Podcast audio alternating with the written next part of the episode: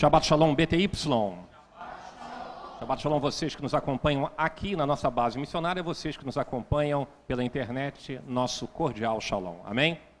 A porção da semana, a porção onde a gente tenta manter uma linha de, de digamos assim, assim em cima, né? Desenvolver, chama-se Vayetsei, e ela corresponde a Gênesis 28, verso 10 até Gênesis 32. Muito bem, gente, já algumas vezes a gente tem vindo aqui e temos falado sobre o papel primordial de Abraão sobre a humanidade, porque a redenção da humanidade necessariamente precisa passar por Abraão. O caminho da bênção exige uma conexão com Abraão. E quando Deus chamou Abraão, fez a ele uma promessa, dizendo a ele que a bênção passaria pela sua descendência e através de sua descendência se conectaria com todas as famílias da terra, não é verdade? Então, a bênção foi transferida consequentemente para Isaac, posteriormente para Jacó, ou seja, Israel, e através de Yeshua atingiu você, atingiu a todos nós, não é isso?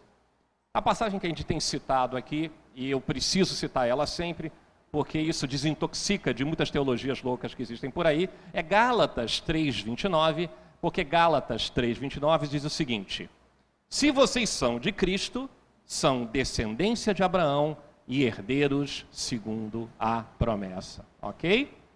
Então, estar inserido na aliança abrâmica, na aliança de Abraão, significa bênçãos, mas principalmente responsabilidades e testemunho. Todos aqueles que encontravam Abraão, você pode reparar isso no meio da trajetória dele, todos eles reconheciam o Deus de Abraão. Ele era um testemunho vivo. E por isso, até hoje, a gente fala o Deus de Abraão, de Isaac e de Jacó. Amém? Então, Abraão, você pode dizer, sem sombra de dúvidas, que ele foi o primeiro missionário. E eu diria mais, você pode dizer também, sem sombra de dúvidas, ele foi o primeiro evangelista. Não é isso? A ponto de Yeshua, o próprio Senhor, quando, quando aprontaram uma cilada, uma pegadinha para ele, quando levaram a mulher adúltera uma mulher adúltera para saber qual era o parecer dele, e ele disse algo muito interessante. Isso é uma coisa que vocês têm que manter né, é, no coração e nunca esquecer, porque o, os fariseus alegavam que eles eram descendentes de Abraão.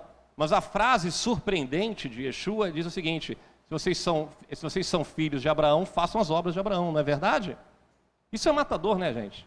Sabe, aquele tiro no alvo que você acerta.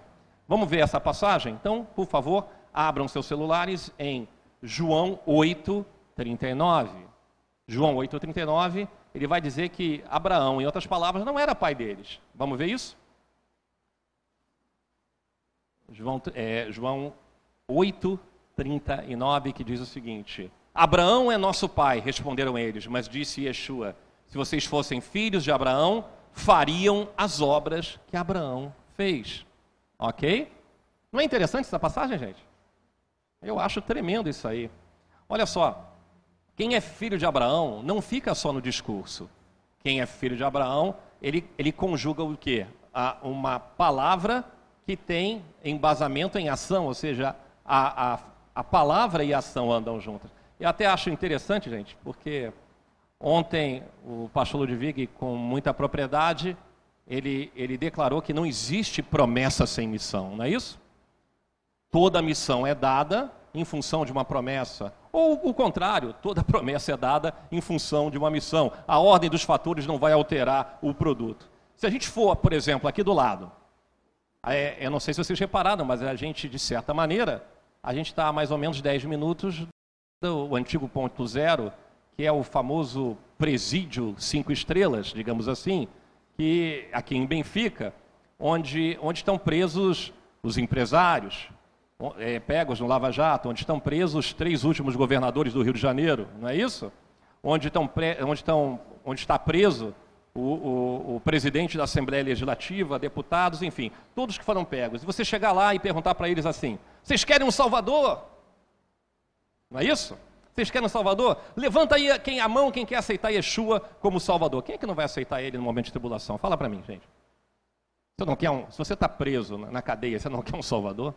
Você não quer um advogado dos advogados? Você não quer o juiz dos juízes? Você não quer aquele que te tire da, da, da, da condição de, de, de, de tribulatória, tribula, tribula, tri, ah, vocês entenderam o que eu quis dizer. Não é isso? Não é verdade, gente? É o famoso, né, quando a língua enrola. Então veja bem, quem não quer no momento de tribulação um Salvador? Então quem é que não quer Ele como Senhor? Agora tem um probleminha. Qual o probleminha? O problema é que eles querem um Salvador, mas eles não aceitam um senhorio dele. Vocês estão entendendo? O pacote diz que se você tem a salvação, se você busca a salvação e você aceita a salvação, você também aceita o quê? O senhorio. Você precisa dele como Adão, como Senhor. Não é à toa que a gente tem uma frase aqui, Yeshua Ruadon Reb Meller Amoshia.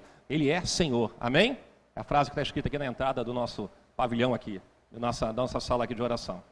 Então veja bem, Evangelho, gente, ele, ele necessariamente exige submissão e, claro, arrependimento. Não é levantando a mão. O apelo pode ter até uma função durante um culto, mas é uma longa caminhada, vocês concordam? Bota caminhada nisso. E Jacó está começando a caminhada dele. Vocês conseguem entender isso, gente? Ele está começando a caminhada, uma caminhada de fé, ele está aprendendo que o justo viverá pela fé, ele está aprendendo que ele tem que descansar no Senhor. Como, como falou aqui da ministração, também o, o pastor, que a situação de estresse que Jacó vivia era absurda. Ele, tava, ele, ele deve ter caminhado uns 100 quilômetros debaixo de, de, uma condição climática bem complicada, né? a, a, o, não, tinha, não tinha local de repouso, e ele está tão cansado, mas tão cansado, que ele praticamente desmaia em cima de uma pedra, ou seja, não tem, não tem como é que a gente fala, colchão ortobon, ortobon não tem travesseiro de penas de ganso, ele está tão cansado que ele consegue descansar numa, numa, numa situação de, de, cujo travesseiro é uma própria pedra. E o Senhor começa a ministrar o descanso, ele começa, eh, abre-se o Shara Shamaim, como a gente falou aqui na leitura, como a gente fez aqui na leitura, abre-se o portal dimensional entre os céus e a terra, ele vê os, os, anjos do Senhor descendo e subindo, descendo e subindo, e lá, ele vê o próprio Senhor no alto da, da, da, da escada, e mais na frente, lá em João, Yeshua vai falar: Eu sou a escada. Não é isso? Em outras palavras, eu sou o caminho, a verdade e a vida. Ninguém vai chegar ao, ao Pai se não for por mim. Você precisa descansar. Ele começa a aprender o Evangelho de uma maneira empírica, de uma maneira prática. Ele começa a caminhada de fé. E para viver pela fé, você tem que ser provado. Não é isso? Não precisa ser provado? Viver não é algo fácil, gente. Se, alguém, se algum dia ensinado para você que viver é algo fácil, eu quero dizer para você que se algum momento foi fácil, deve ter, feito, deve ter sido algumas décadas atrás, quando você ainda não tinha noção e percepção dos problemas da vida. Não é isso? Quando estava jogando bola, bolinha de gude, ainda no, no, no tapete da sala, jogando ainda seus joguinhos de videogame, quando a vida era simplesmente comer, dormir, descansar, de vez em quando fazer um dever de casa. Viver não é fácil, exige, a vida bate duro, tem sofrimento, e para você aprender a viver pela fé, você vai ter que viver. E não pode fugir, não é, não é uma rota de fuga, gente, não é uma rota de, escapa, de escape. Perdão. Você tem que enfrentar os problemas, você tem que enfrentar as dificuldades, mas ao mesmo tempo descansar naquele que vai te trazer o descanso.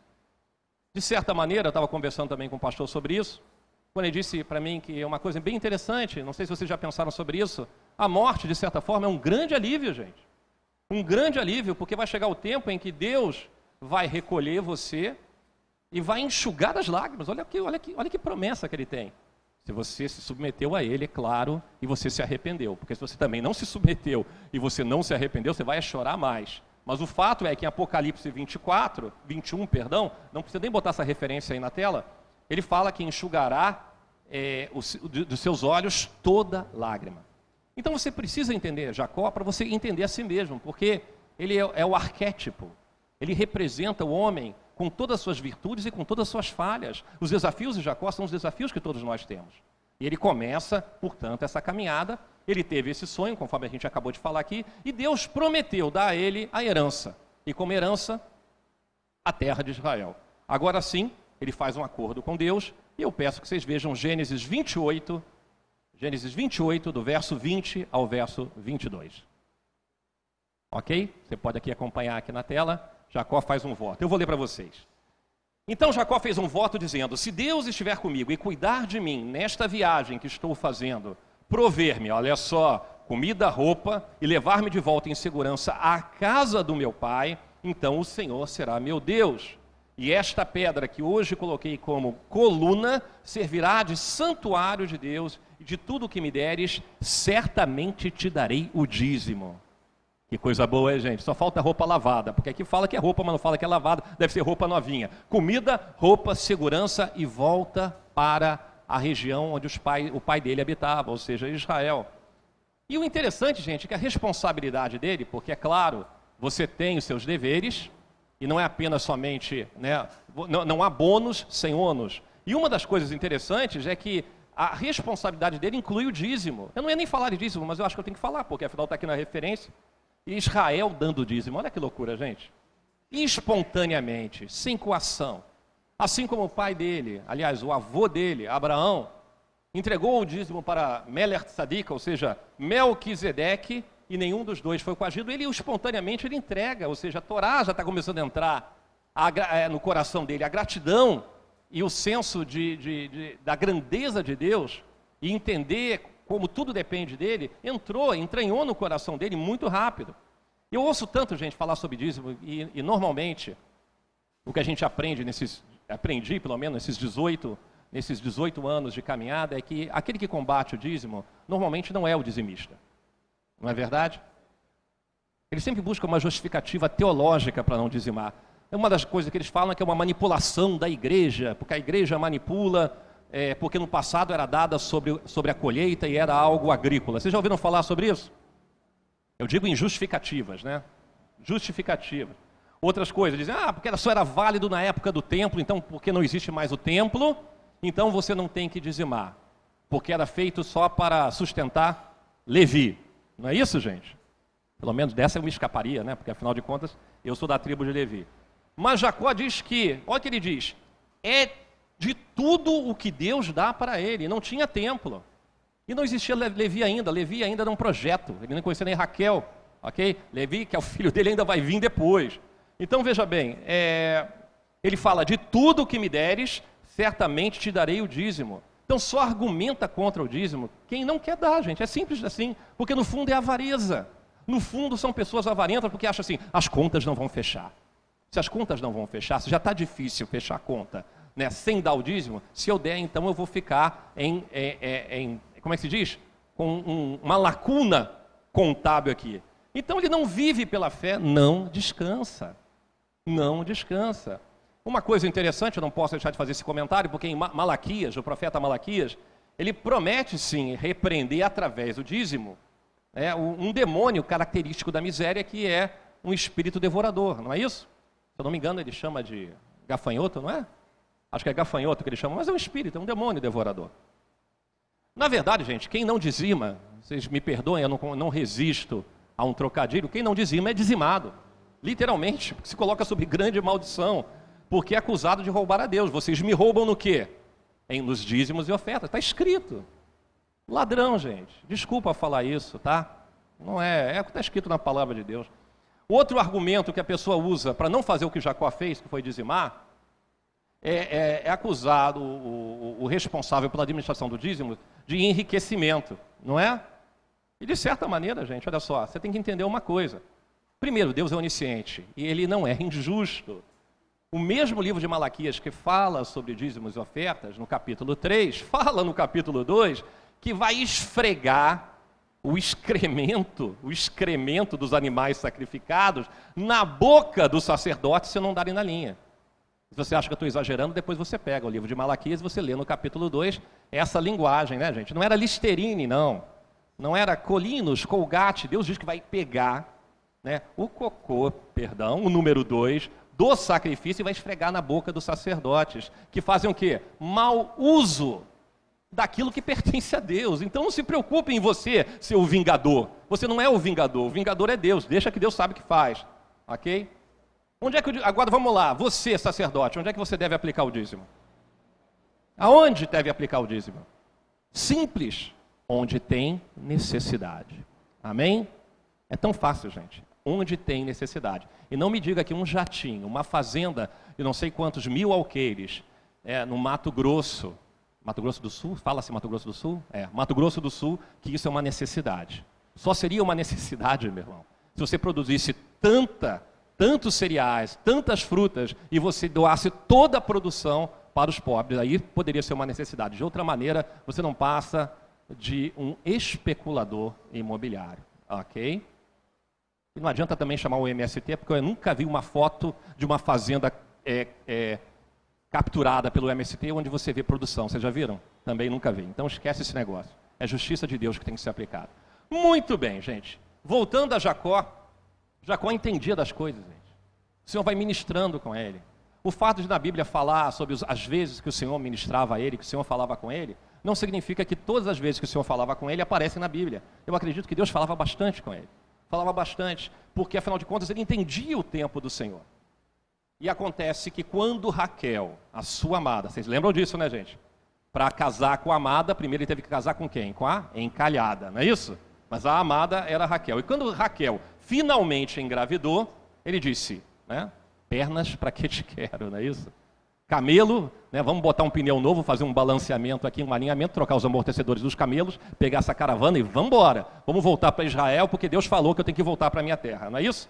hora de partir. Então, abram seus celulares em Gênesis 30, do verso 25 ao verso 27. Vamos ver? Eu vou lendo aqui. Depois que Raquel deu à luz a José, Jacó disse a Labão: Deixe-me voltar para minha terra natal. Dê-me as minhas mulheres pelas quais servi, os meus filhos e partirei. Você sabe bem o quanto trabalhei para você.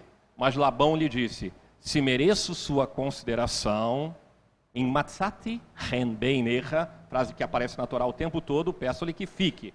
Por meio de adivinhação, olha só, gente. Adivinhação, cada consultando búzios, tarô, olha só. Descobri que o Senhor me abençoou por sua causa. Vocês sabem disso, né, gente? É, é, eu não ia falar disso, mas me ocorreu que quando Raquel vai sair, ela vai pegar as peças de xadrez, ou seja, os terafins, vai colocar debaixo da cela do camelo, mostrando claramente que a maldição hereditária acompanha as famílias. As famílias têm uma dificuldade em romper com isso, né? A idolatria de Labão passou para sua filha, sua filha caçula, e mesmo assim, com todo o sacerdócio de Jacó, com toda a experiência que ele tinha com Deus, ela tinha dificuldade em romper com a idolatria. Muito bem, gente, Labão era parente, mas não era ainda seguidor do Deus de Abraão. Ele estava vivendo na idolatria, mas ele sabia que a permanência de Jacó o abençoava. Isso é interessante. 14 anos depois, eu falo 14 anos depois, porque teve que trabalhar sete por Leia, depois mais sete por Raquel, a fortuna de Labão aumentou consideravelmente. Se botasse, botasse ações na bolsa de valores lá de Haram, né, a ação lá, a Labão e companhia PP, preferencial portador, tinha multiplicado mil por cento. Né? Gostou, né, Tarcísio? Você gostou, né? Achei a linguagem que você gostou. Não é isso? Bom investimento, bom investimento. Então, para que, que ele vai facilitar a volta de Jacó? Por que, que ele vai facilitar se ele é, né, digamos assim, a galinha dos ovos de ouro? E Jacó vai dizer, é, é aliás, Labão vai dizer: determina o teu salário e eu vou pagar. Aí Jacó vai ter o diálogo com ele, agora no verso 29 a 30, em Gênesis capítulo 30. Vamos ver? Jacó lhe respondeu: Você sabe quanto trabalhei para você e como os seus rebanhos cresceram sob os meus cuidados. O pouco que você possuía antes da minha chegada aumentou muito, pois o Senhor o abençoou depois que eu vim para cá. Contudo, quando farei algo em favor da minha própria família? Então Jacó vai fazer uma proposta para ele. Eu vou continuar a cuidar dos teus rebanhos, mas eu quero um rebanho para mim. Essa é a proposta de Jacó. Eu quero um rebanho para mim. Então o nosso acordo é o seguinte: toda ovelha e cabra listrada, salpicada, malhada e os cordeiros pretos são meus. Ok, gente? Negócio fechado? Labão olhou para ele, deu uma, gargalhada, um sorriso de ponta de orelha até ponta de orelha e disse: Tamo junto e misturado. Gostei disso. Por que, que ele gostou, gente? Por que, que Labão gostou? Porque ele todas as estatísticas da Labão e Companhia, irmã, Labão e Brothers Companhia Limitada, indicavam que era um bom negócio para ele. Por quê? Porque as estatísticas davam sempre o quê? Que o nascimento é, preferencial era de é, ovelhas lisas, ok? Ovelhas lisas. Ótimo negócio, porque a maioria era lisa. Então, as listradas era fora da curva. Vocês conhecem essa expressão fora da curva, gente? Sim ou não? Ó a curva normal. Quem estudou estatística, curva normal, lembra? Ah, já levantou. A Helene não poderia ser diferente. Helene, você estuda tudo, né? Não tem nada que você não tenha estudado. Olha aqui, ó. Olha eu desenhando a curva normal. Ou seja, fora da curva é aqui, ó. Pro, de, pro, pro, pro delta, delta exponencial para cá e para cá, né? Está tá naquela, naquele 5%, não é isso? É, gente, estatística é interessante. Não sei por que eu não tirava notas boas. Eu adoro matemática e não tirava notas boas. Eu não sei. Deus me revela qual foi o erro que eu fiz. Qual foi o erro? Eu adoro, eu adoro teoria matemática, gente. Adoro teoria, mas não consigo fazer conta, não sei porquê. Tem que ter alguém para fazer para mim. Então, olha só. Jacó disse: Você fica com os lisos e eu com os malhados, listrados e salpicados. Por isso o nome é I. Deu zebra. O que é isso, gente, que eu fiz? Caramba, gente. Eu, eu me esqueci que eu estou pregando para uma geração que não conheceu a loteria esportiva. Porque na época que existia uma loteria esportiva, o grande personagem dos domingos à noite, na TV brasileira, era uma zebrinha. Falava assim: jogo 1, América 12, Flamengo 2. Aí ele falava assim: coluna 1. Ih, deu zebra! Agora vocês localizaram? Era aquela zebrinha, né? O que, que é zebra? Deus, Deus, chega, Deus vai chegar para Jacó e vai dizer assim: Eu não quero saber se faltou tinta, eu quero zebra, a zebra pintada. E aí começou a nascer ovelhas pintadas, pintadas, zebradas, ok? Zebradas, listradas, é isso que aparece. Olha só, Abraão, gente, Jacó era tão, como diz o nosso querido pastor, tinha tanta chutzpah, tanta ousadia, boldness, para falar, quem sabe, né, o John está nos assistindo também, né? Tanta, tanta ousadia, que ele dizia o seguinte: olha só, pode mandar até a corregedoria atrás de mim, vamos separar nossos rebanhos, três dias de distância. Se o Senhor, Labão, encontrar uma ovelha que não seja botafoguense, zebradinha, pode confiscar, pode confiscar porque ela é sua. Eu, eu, é, é meia culpa, minha máxima culpa. Então o rebanho foi separado, e aí, gente, que coisa mais Harry Potteriana, olha só. Ele vai descascar os galhos de algum, algumas plantas que nasciam na, na margem do bebedouro, como chama na Bíblia, do, do riacho, onde, onde elas iam beber água, não é isso? E, e, e deixava ali a visão. E, e, de repente, quando a fêmea entrava no cio, na hora de acasalar, o que, que acontecia? Vamos ler então. Né? Próximos capítulos, no verso 38 e verso 39 de Gênesis 30. Vamos ver? Olha só essa manipulação genética, essa engenharia genética do nosso queridíssimo Jacó. Depois fixou os galhos descascados junto aos bebedouros, na frente dos rebanhos, no lugar onde costumavam beber água. Na época do cio, os rebanhos viam beber e se acasalavam diante dos galhos e geravam filhotes zebrados aí. Ó. Ih, deu zebra, gente. Olha só, salpicados e pintados contra todas as estatísticas. O que, que é isso, gente? Fora de qualquer curva. Que engenharia genética é essa, gente? Isso é mandiga? Isso é simpatia?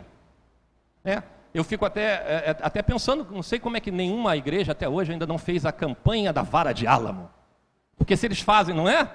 é meu irmão, aqui é a vara ungida de álamo. Você vem aqui de plátano e de álamo, né? Pegue aqui a vara descascada, abençoada pelo pastor, leve para casa e coloque em frente à concessionária sobre aquele Toyota Corolla zerinho e começa, a, quem sabe ele acasala com o Toyota Corolla que tem do lado e surge um Toyota Corolla para você, não é isso? É incrível que a igreja ainda não tenha, não digo a igreja, gente, desculpa. Eu sei que às vezes eu exagero um pouco nas minhas, é que eu não consigo resistir. É claro que a gente está falando, a, a igreja do Senhor, a igreja do Senhor, ela é santa. Ok? Eu estou me referindo, eu estou me referindo àqueles que fazem mercantilismo com a fé. Ok? Mercantilismo. Então veja bem, será que a cabrita olhava para o cabrito, o cabrito olhava para a cabrita e os dois pensavam juntos, hum, né? Pelos poderes dessa vara de álamo vai nascer uma zebrinha. Será que era assim, gente? Será que é assim? Que efeito teria, gente? Pensa um pouco. Que efeito pode ter uma cabrita olhar para um caule descascado de uma planta e isso determinar a cor da cria? Nenhum. Ok? Imagina eu indo no cinema, gente, e, e, eu vou lá no Kinoplex, ou no Cine. Como é que se chama? Cine o quê? Cinemark, né? Agora com suas poltronas reclinadas, eu, eu ainda não, não conhecia ainda essa. E eu vou lá, porque pipoca é uma coisa boa, né? E eu olho para a pipoca, mas eu tiro do meu bolso um celofane vermelho, boto nos meus óculos e fico olhando para aquela pipoca, né? Aquele milho de pipoca estourando, agora vai estourar, vai sair pipoca vermelha. Não vai sair pipoca vermelha, rapaz. Só vai sair se o cara jogar groselha em cima, ok? Eu garanto a você que não vai sair. Então veja bem, por que então nasceram as ovelhas zebradas? É, o motivo dessa engenharia, gente, é de ter funcionado, é porque, afinal de contas, Deus abençoou ele. Amém? Deus abençoou ele. O mesmo Deus que abriu a madre de Raquel, o mesmo Deus que abriu e, é, e tirou a esterilidade de Raquel, deu a ela o filho, José, Yosef, é o mesmo Deus que faz com que as crias nasçam conforme a oração de Jacó. Amém? Não tem, não tem engenharia genética nesse negócio aqui. Até existe, né, uma engenharia genética, mas esse é só o Todo-Poderoso, o Todo-Poderoso que faz. Tudo dava certo para Jacó, gente. Tudo dava certo. E quando tudo dá certo, na vida daquele que crê, que eis que surge quem? Um filisteu. Às vezes é um parente teu, não é isso? Olha só, veio oposição, porque a inveja é grande. E assim como Abraão e Isaac enfrentaram a inveja dos filisteus em Gerar, por causa da sua prosperidade, Jacó vai enfrentar também. Então, olha só, ele chama as suas esposas, as suas esposas para prosa, né? Vamos ter uma prosa aqui.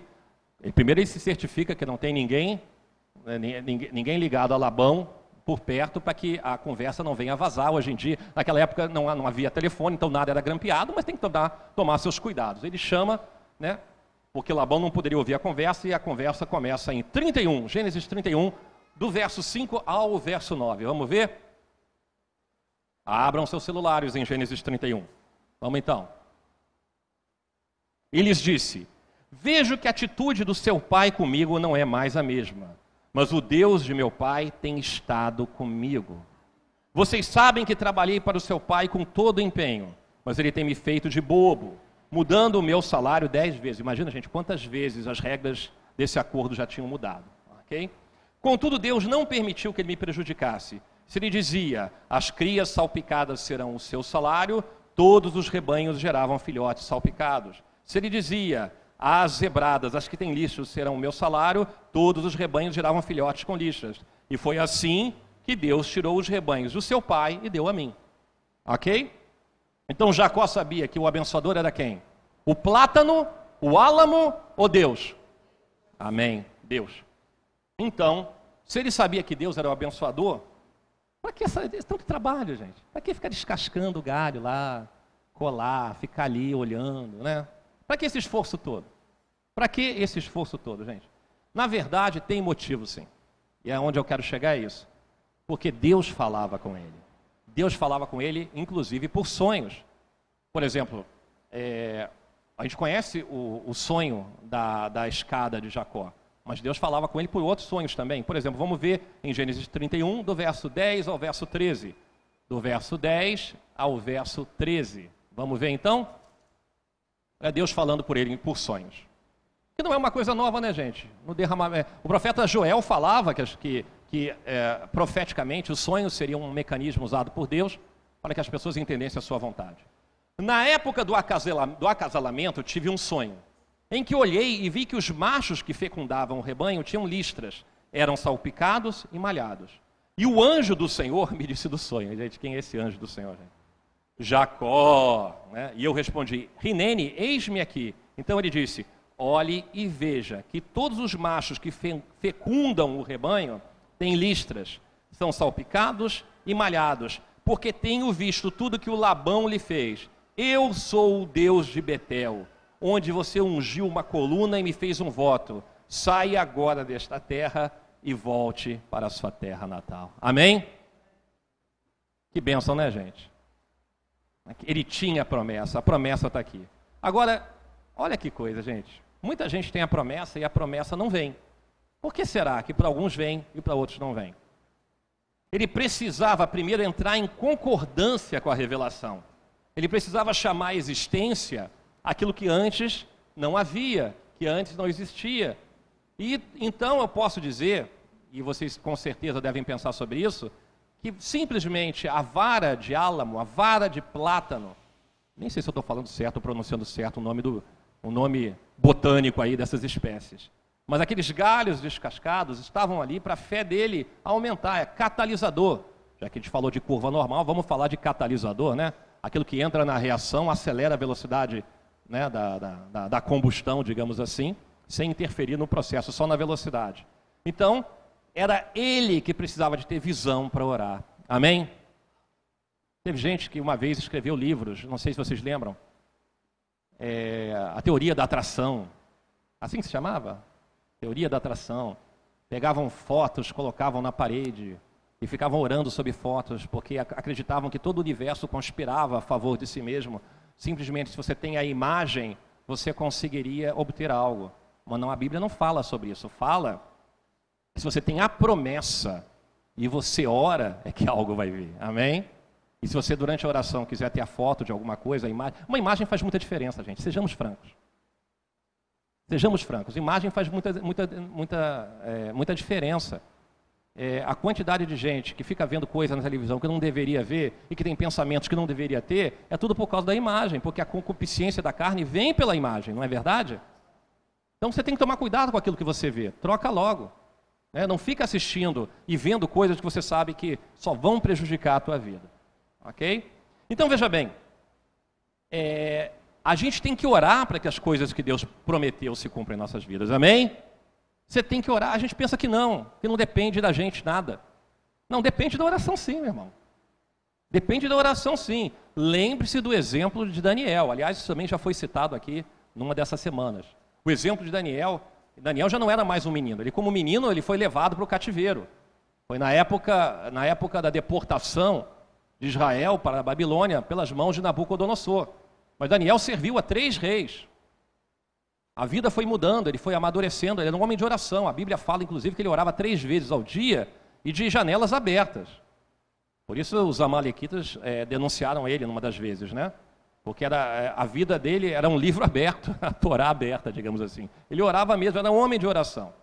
Só que ele envelheceu, porque as pessoas envelhecem, o tempo passa, o corpo vai gastando. Já não era um menino. Ele envelheceu, devia estar aproximadamente com uns 80 e lá vai anos de idade, eu acredito com uns 85, 86 anos de idade. Ele era um prisioneiro de guerra e ele queria voltar para casa antes de morrer. E ele sabia, por um contemporâneo dele, Jeremias, Jeremias é um profeta que previu o exílio para a Babilônia. Vocês lembram disso, gente? Jeremias previu isso. E ele sabia pelo livro de Jeremias que eles ficariam no exílio por 70 anos. Gente, até Daniel, gente, olha só. Daniel, que teve a profecia das 70 semanas. Daniel, que, que, que viu o trono de adoração. Daniel, um profeta do naipe. Até um profeta do naipe de Daniel teve que pegar a Bíblia para ler, meu irmão. E buscar e consultar e consultar outros profetas e entrar em oração. Se você não é melhor que Daniel, por que você não faz isso? Você quer que as coisas mudem sem oração? Você ganhou uma promessa na vida, a coisa não acontece e você só faz é murmurar e reclamar. Você não entra em jejum como ele entrava, você não entra em, é, é, em oração como ele entrava. Gente, eu, eu, já falei isso uma vez aqui na, na, na quarta-feira. Esse é o grande desafio da minha vida, é esse. É ter uma vida devocional dentro do padrão que Deus espera não do padrão que eu apresento para ele. Você tem que jejuar mais, você tem que orar mais, ok? Até ele orava. Né? Então vamos ver Daniel 9, verso 2. Daniel 9, verso 2, vamos lá? No primeiro ano do seu reinado, eu, Daniel, compreendi pelas Escrituras, conforme a palavra do Senhor dada ao profeta Jeremias, que a desolação de Jerusalém iria durar 70 anos. Ok? Ele pegou a Bíblia e leu. Aí você não pega a Bíblia e não lê. O que está acontecendo? Ou o Daniel está errado ou você está errado. Né? É mais fácil você estar tá errado. Você está entendendo, gente, o que eu quero dizer? Só que tinha um problemão. Qual era o problemão? Daniel também sabia que o povo não se submetia ao Senhor e não se arrependera de verdade. É aquilo que eu te falei, gente. Olha só. Você entrar na sinagoga, né, no Yom Kippur, e cantar Vino Malqueino, né? E ficar lá cantando e, bate, e, e batendo no peito, né? E declarando a tua judaicidade, ou entrando, é, entrando na, na igreja e cantando os louvores mais lindos, né? Tu és exaltado, né? Do alto do trono, fala coisas lindas. Você pode fazer o que você quiser, você pode louvar da maneira que você quiser, mas o problema é que Deus não louva, não, ele não sonda né, a tua dicção, a tua sonoridade, né, e, e, o tamanho, o ângulo que você levanta os braços, ele sonda o quê? Corações. E aí ele vai sondar teu arrependimento. Aí ele vai sondar de fato se você é uma pessoa que se submete de verdade ao Senhor. E aí o que, que Daniel faz? Estou com um problemão aqui. Chegou a hora de voltar e o meu povo não se arrependeu. O meu povo não se submeteu. O meu povo está no mesmo nível espiritual que estava há 70 anos atrás. O que, que eu faço, Senhor? Aí ele começa a orar as Escrituras. Por quê? Porque o tempo de Deus tem que estar tá de acordo com a oração do homem, gente. Tem que estar de acordo com a oração do homem. Às vezes as coisas não acontecem na vida da gente porque a gente não pede a Deus que aconteçam dentro do tempo que Ele determinou. Eu já perdi algumas bênçãos na vida, vocês sabiam? Não, vocês não sabiam porque eu nunca falei, mas eu estou falando agora para vocês. Eu já perdi eu perdi bênçãos na minha vida. Promessas que haviam na minha vida onde eu perdi o tempo. Por quê? Porque de uma maneira ou de outra, não houve é, a submissão que Deus esperava, não houve o arrependimento que Deus esperava, não houve o sacerdócio que Deus esperava, e não houve necessariamente a oração que Deus esperava. Vocês estão entendendo? Você perde o bonde, meu irmão. Você perde o bonde. Não pense que, que que você não perde bonde porque você perde bonde. Você perde também o. Né, como é que é esse novo bonde que tem no meio da cidade? Esqueci o nome desse negócio. VLT. Você perde o VLT, meu irmão. Também se perder o VLT, não vai perder muita coisa, porque ele anda tão lento, né? Que você pode ir a pé, que você é mais rápido que ele. Não é? Não é verdade? Você quer visitar? Você quer visitar o, o aquário do Rio de Janeiro? Ah, vou pegar o VLT. Ele anda tão lento que chega a ser até engraçado. Então veja bem, gente. Ele começou a orar a Escritura. Daniel vai estudar o seguinte trecho da Escritura. Vamos ver? Jeremias 29, 10. Gente, como eu já preguei Jeremias 29, 11. Mas vamos ver o contexto. Jeremias 29, 10, nós vamos até o 14. Vamos lá? Assim diz o Senhor. É, esse é o trecho que Daniel, no capítulo 9, teve que ler para orar em si. Você tem que orar as escrituras, ok, gente? Então, assim diz o Senhor: quando se completarem os 70 anos da Babilônia, eu cumprirei minha promessa em favor de vocês, de trazê-los de volta para este lugar. Aí olha só que parte bonita. Isso todo mundo já pregou. Deve, você deve ter pregado também, pastor Edvig. Porque eu conheço os planos que tenho para vocês. Planos de shalom. Planos de fazer prosperar e de não lhes causar dano. Planos de dar-lhe esperança e futuro. Você já viu isso várias vezes, não é verdade? Então vocês clamarão a mim. Agora começa a parte que é a tua responsabilidade. Virão orar a mim e eu os ouvirei. Vocês me procurarão e me acharão quando me procurarem. Vecou levavra, de todo o coração. Eu me deixarei ser encontrado por vocês, declara o Senhor. Eu os trarei de volta do cativeiro. Eu os reunirei de todas as nações e de todos os lugares para onde eu os dispersei. Os trarei de volta para o lugar de onde os deportei, assim diz o Senhor. Amém? Ele teve que ler a escritura para que ele pudesse fazer a oração. Agora a oração de Daniel. Daniel 9:3. Daniel 9:3. Por isso me voltei para o Senhor com orações, súplicas e em jejum, em pano de saco e coberto de cinza. Gente, jejum é seriedade também. Vocês estão entendendo? Moisés jejuou antes de receber os dez mandamentos, o Asséria de brota. Neemias jejuou antes de construir o quê? As muralhas de Jerusalém. Até, pasme, Yeshua jejuou na tentação do deserto. Se esses homens jejuaram, por que a gente não jejua? Gente? Né? A gente tem que parar para pensar nisso. Eu vou continuar aqui onde eu estava, ok? Orei ao Senhor, ao meu Deus, e confessei: Ó Senhor, Deus grande e temível, que mantém a sua aliança de amor com todos aqueles que o amam e obedecem aos seus mandamentos. Nós temos pecado e nós somos, nós somos culpados. Ok? Parece, parece o dia do Yom Kippur, né? Quando a gente começa a cantar as Lihot, que são as canções de arrependimento que existe nesse dia. Ele está dizendo aqui, ó, nós temos pecado e nós somos culpados. Gratidão, gente, é fundamental. Humildade é necessária para que você confesse os pecados. Daniel era um homem humilde. Então eu vou continuar aqui, olha só. Temos sido ímpios e rebeldes, nos afastamos dos teus mandamentos, da tua Torá e das tuas leis. Não demos ouvido aos teus servos, que servos? Os profetas que falaram em teu nome aos nossos reis, aos nossos líderes e aos nossos antepassados, e a todo o povo desta terra. Senhor, tu és justo, e hoje estamos envergonhados. Sim, olha ele intercedendo, gente. Não tinha mais ninguém na sala com ele, pelo menos a Bíblia não fala que tinha mais alguém com ele, mas ele diz: estamos envergonhados. Sim, nós, o povo de Judá, de Jerusalém e de todo Israel, tantos os que estão perto como os que estão distantes, em todas as terras pelas quais os espalhaste por causa da nossa infidelidade para contigo. Ó Senhor, nós, nossos reis, nossos líderes, é, nossos antepassados, estamos envergonhados por termos pecados contra ti. O Senhor nosso Deus é misericordioso e perdoador Apesar de termos sido rebeldes, não te demos ouvido, Senhor nosso Deus. Nem obedecemos às leis que tu nos deste através dos teus servos, os profetas. Todo Israel tem transgredido a tua lei e se desviou, recusando-se a te ouvir. Por isso, as maldições e as pragas escritas na lei de Moisés, na Torá, servo de Deus, têm sido derramadas sobre nós porque temos pecado contra ti. Em outras palavras, gente, está dizendo o seguinte: nós não merecemos a tua bênção, Senhor. Nós não merecemos a tua bênção, mas o Senhor é misericordioso. Amém? É assim que você tem que orar. Você não merece coisa alguma. Eu não mereço coisa alguma. Isso eu tenho certeza absoluta. Se tem alguma coisa que eu aprendi nesses últimos anos é que eu não mereço coisa alguma. Aí do verso 19 a 21, porque é a oração de Daniel. Senhor, Senhor, ouve, perdoa. Senhor, vê e age. Parece que eu estou lendo Marzor de Yom Kippur aqui. Senhor, vê e age. Marzó, para quem não sabe, é o livro de rezas que tem no dia do perdão. Por amor de ti, meu Deus, não demores, pois a tua cidade e o teu povo levam o teu nome.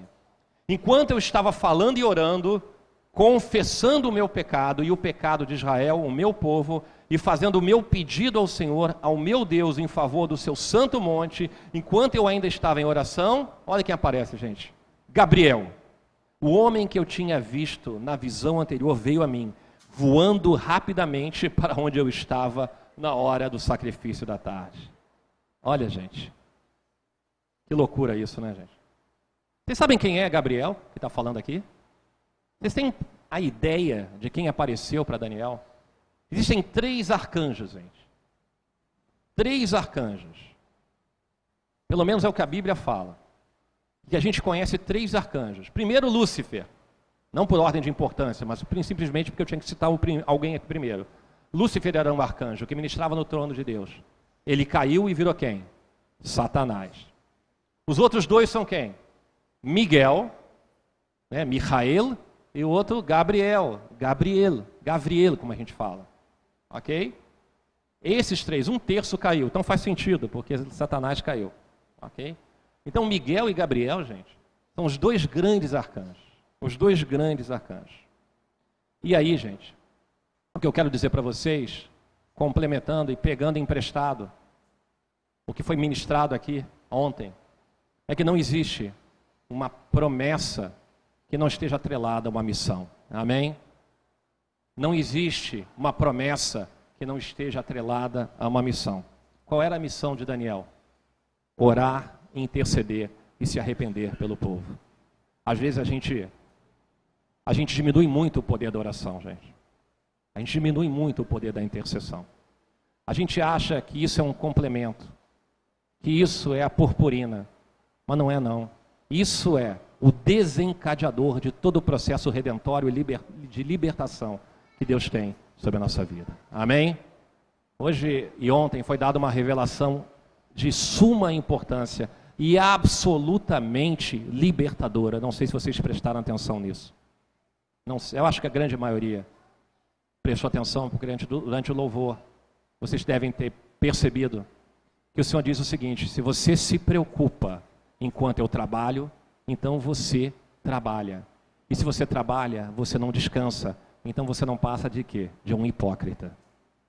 Se a tua preocupação, a tua preocupação para Deus é um trabalho, e isso é uma tentativa sua de invalidar aquele que está nesse exato momento. O que, que diz em Romanos, se não me engano, no capítulo 8? O que, que ele está fazendo nesse exato momento? O que, que o Senhor está fazendo nesse exato momento, gente? Intercedendo por nós. Amém? Nesse exato momento, ele está intercedendo por mim, ele está intercedendo por você, está intercedendo pela sua esposa, pelo seu marido, pelo seu filho, ele está intercedendo por cidades, por nações, ele está intercedendo por congregações, ele intercede. E se ele intercede, é porque esse é o método mais eficaz e mais eficiente de algo acontecer na tua vida. Amém? O nossa, nossa missão, a nossa missão, muitas das vezes a gente não entende porque a gente não ora. A missão de Daniel aqui era orar. A missão de Daniel era interceder para que exista o quê? Descanso. A gente não descansa porque a gente se preocupa. A gente não descansa porque a gente não percebe que tem alguém trabalhando por nós nesse exato momento. E a gente não consegue obter as bênçãos e a gente se esquiva da missão que nos foi dada de orar. E é isso que você tem que fazer sobre a tua vida, porque se você recebeu a promessa, meu irmão, interceda para precipitar o reino do céu sobre a tua vida. Amém? E para terminar, nós vamos concluir agora com a última leitura, 2 Crônicas 7. Segunda Crônica 7, do verso 14 ao verso 15. Vamos lá? Se o meu povo, que se chama pelo meu nome, se humilhar, orar, buscar a minha face e se afastar dos seus maus caminhos, dos céus eu ouvirei, perdoarei o seu pecado e curarei a vossa terra. E, ó, e, e continuando, olha aqui, ó. De hoje em diante, meus olhos estarão abertos, os meus ouvidos atentos às orações feitas neste lugar. Amém? De hoje em diante, se você se arrependeu, se você verdadeiramente se submeteu, não é aceitar o Senhor levantando a mão e não tendo uma vida condizente com o padrão que Ele espera de você, é você ter uma transformação. Uma transformação que só Ele é capaz de identificar.